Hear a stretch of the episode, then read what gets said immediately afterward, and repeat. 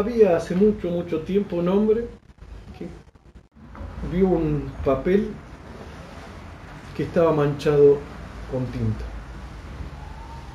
Entonces le dijo, ¿cómo es que sobre tu faz, que antes era pura y blanca, aparece ahora tiznado de negro? ¿Por qué te has ennegrecido? ¿Cuál es la causa de este cambio? Le el papel, sos injusto. ¿Qué tengo que ver con todas esas acusaciones que me estás haciendo? Yo no he sido aquel que ennegreció mi rostro. ¿Por qué no le preguntas mejor a la tinta? Ella se encontraba en el tintero, que es su patria y hogar, y cuando de repente abandonó su hogar, se dirigió hacia mí y acampó sobre la extensión de mi superficie, contra toda razón y toda justicia. El hombre se quedó pensando y dijo, al papel es verdad lo que estás, me estás diciendo. Entonces fue y le preguntó la tinta, ¿qué estás haciendo? ¿Por qué eh, manchaste el papel? Y la tinta le respondió, yo estaba tranquila inmóvil en el tintero. Era incapaz de salir de ese receptáculo, por lo que un cálamo se echó sobre mí y por su avidez me desparramó por toda la superficie del, papel. ¿Por qué no le preguntas al cálamo? Yo no tengo nada que ver. Tienes razón, le dijo el hombre. Y le fue a interrogar al cálamo y le pidió que le dé una excusa por qué había cometido tal injusticia. Y el cálamo le dijo, ¿por qué no le preguntas a la mano? Yo estaba tranquilo en un... Era una pobre caña que estaba en un cañaveral, a la orilla del río, alegre, cuando la mano vino, me cortó, me arrancó y peor que todo eso, me sacó la punta y me afiló. Ahora, lo único que hago es, cuando me mojan, me embebo en la tinta y hago lo que la mano quiere. En vez de preguntarte a mí, le deberías preguntar a la mano. El hombre se quedó pensando y dijo, es muy lógico, tienes razón. Entonces le preguntó a la mano por qué había sido tan injusta con el cálamo. No termina más esto. Yo no soy, le dijo la mano, no soy más que carne, sangre huesos. ¿Cómo, ¿Dónde has visto que la carne cometa tan, tantas injusticias? O que un cuerpo orgánico de materia se mueva por sí solo. Soy una pobre cabalgadura que el jinete lo monta, el cual se llama poder y fuerza. Y ella me guía y por ella, con eso, con el poder y la fuerza, yo recorro todas las regiones de la tierra. ¿No ves acaso cómo ni el barro, ni la piedra, ni el árbol abandonan el lugar que ocupan? No se mueven por sí mismos, a no ser que les impulse algo. Semejante a este jinete que es tan enérgico y despótico que me domina. ¿No ves cómo las manos de un muerto no se mueven por sí solas? Entonces le dijo, ¿por qué no le pedís cuenta de todo esto que me estás diciendo al poder? Que eso es lo que ha puesto el movimiento. Entonces el hombre se quedó satisfecho y dijo, vamos a preguntarle al poder. Y el poder a su vez se defendió. No me acuses por tantas cosas. ¿Cuántos acusan a otros merecen ser acusados? ¿Y a cuántos se le echa en cara pecados que no han cometido? ¿Es posible que tú ignores mi condición? ¿Cómo voy a poder resolver todo este problema? Antes que se moviese, yo la dominaba. Y sin embargo no la movía ni ejercía ninguna fuerza ni poder sobre ella, sino que permanecía en su reposo. Mi sueño, dice el poder, era tan profundo que cualquiera hubiera pensado que estaba muerto o que no existía. Pero yo ni me muevo ni hago mover a la mano hasta que me lo manda mi tutor, quien me obliga despóticamente a cometer todas estas cosas. Ese tutor se llama voluntad. No conozco de él más que su nombre y su impetuosidad y violencia que me despierta del sueño en que estoy sumido, obligándome a hacer las cosas que yo no soy responsable. Si este dueño me dejase en libertad. El hombre se quedó pensando y dijo, es verdad lo que dices.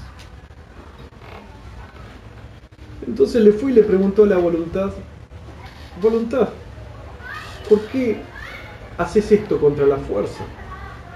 Y le obligas a mover y obedecer. dijo, para, para, para un poco, no, no, no, deja de acusar tan rápido a la gente.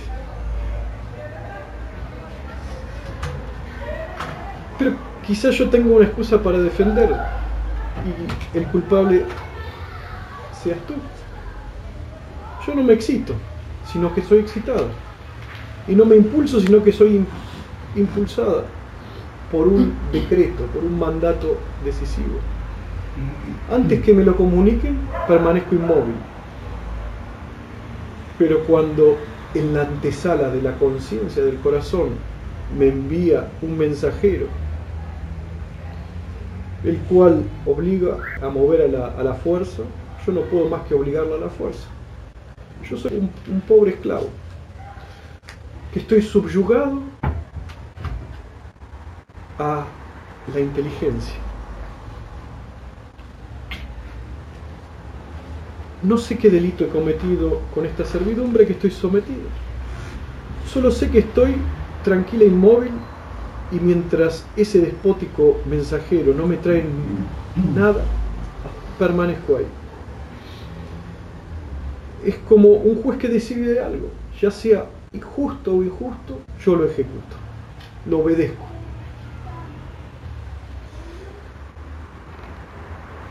Y ese es el mandato. Entonces permaneció el hombre totalmente perplejo. Se quedó pensando y dijo, tienes razón, voy a buscar a tu dueño, el corazón, a la conciencia, a la inteligencia, para exigirle por qué movió la voluntad y la obligó a producir todo eso que estuvimos hablando. Cuando le interrogó le dijo, por mi parte, no soy más que una lámpara que no me enciendo por mí mismo, sino que me enciendo. Pues yo, agregó, no soy más que el corazón, más que una lámina, que soy lisa y que otros han pulido. El conocimiento dijo, yo no soy sino que una imagen que aparezco grabado en el corazón, en la inteligencia. Cuando brilla la lámpara de la inteligencia, no soy quien hago el dibujo. Porque cuánto tiempo ha estado esta lámina privada de mí. Por consiguiente, ve y pídele cuentas al Calam de aquello que me estás preguntando. Porque el dibujo que está en el corazón no puede existir sino que es por un Calam. Al oír esto, el, hombre que estaba viajando se puso totalmente con un mal humor, empezó a alargar palabrotas para todos lados. Dice, ya me cansé de caminar. He pasado por diferentes estaciones, todos me han dado una excusa y de todos he aprendido algo. Esto ya es mucho. No hay uno que le pregunte por algo que me derive a otro, echándole la culpa a otro. Y esto no es que a mí me disgusta, sino es absolutamente razonable lo que me han dicho. Es una excusa clara y evidente, pero no entiendo. ¿Cómo es que voy a seguir preguntándole al cálamo? Yo no conozco otros cálamos que aquellos que son hechos de madera, de caña y están finos. Tienen nudos en su cuerpo y escriben sobre papel o madera. No conozco ni otras tintas que las tintas que, crea el hombre. No conozco otra, otro papel que el papel que, que veo frente a mí. ¿Cómo es esto que no he visto nada? Y sin embargo oigo el ruido del molino, pero no veo la harina.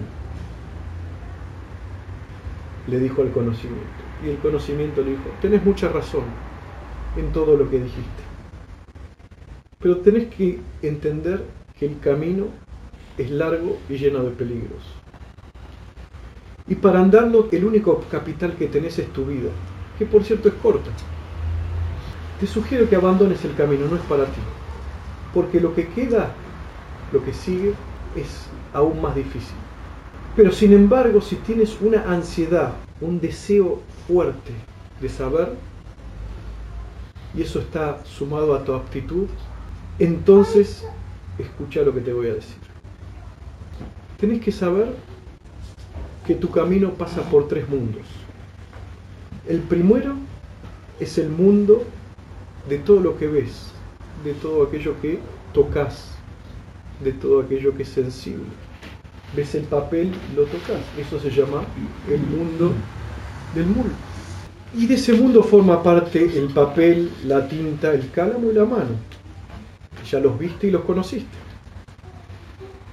Pero si pasas, haces un paso más en el lugar en donde me encuentro, le dice el conocimiento, habrás entrado en este mundo. Y en este mundo que me encuentro, dice el conocimiento, encontrarás desiertos y amplias montañas y océanos inmensos que no tienen límite. No sé cómo vas a poder atravesarlos sano y salvo. Y este mundo se llama el mundo de la omnipotencia divina. El tercer mundo que se encuentra entre el mundo material y el mundo espiritual. Y de este mundo también conociste, atravesaste tres estaciones. Conociste al poder, la voluntad y me conociste a mí, el conocimiento nosotros tres formamos parte de este mundo que te estoy describiendo. Y es un mundo intermedio, que no es fácil para atravesar, como el mundo que ves, como el mundo visible. Pero tampoco es tan arduo e inaccesible como el mundo el cual ahora estás por ingresar, es el mundo espiritual, el mundo del Maratí. Y esto se asemeja a un barco el cual por razón de su movilidad está entre la tierra y el agua. Es decir, no se agita tanto como este, ni es tan estable como la tierra. Entonces, si finalmente logras entrar, pasar de la tierra y cruzas el, océano en el barco, habrás entendido lo que significa el segundo mundo. Este, este mundo, el mundo del conocimiento. Pero, si puede, tienes una certeza tan grande que puedes caminar sobre el agua, entonces entrarás al tercer mundo. Entonces el peregrino, el viajero espiritual comenzó a darse cuenta de todo esto y empezó a temblar. Según dices, yo no sé si tendré fuerzas para atravesar estos vastos desiertos que me ha descrito. Decime, dame alguna señal para saber si podré o no podré atravesarlos. Sí, le dijo, abre tus ojos, pero no los ojos que tienes en tu cabeza, abre los ojos del corazón, tu visión interior y mira en mi dirección. dice el Corán. Me parece que serás apto para este camino que quieres emprender. Porque el que llama a las puertas y es constante, se le abre y va a poder obtener la revelación. Recibirás esa revelación como cuando el profeta sallallahu alaihi wasallam estaba en la montaña y escuchó una voz que le dijo Ikra akram alladhi alama bil Recita en el nombre de tu Señor. Y finalmente terminó lo que le recité en árabe, que le enseñó a través del kalam. Enseñó aquello que el hombre no sabía. Y le dice, yo abro los ojos de mi visión interior, cuanto es posible, pero no puedo ver. No veo ninguna caña de madera y no conozco cálamos de otra especie. Me estaba volviendo loco, no entiendo nada. ¿Acaso le dijo, no has escuchado que los muebles del Señor, refiriéndose a Dios, no se pueden comparar con los demás muebles? ¿No sabes que Dios es incomparable con las demás cosas? Así, ni su mano parece a tus manos, ni su cálamo parece a tu cálamo, ni su palabra son sus palabras, ni su escritura es tu escritura. Y precisamente esas cosas constituyen el mundo espiritual del Malakut.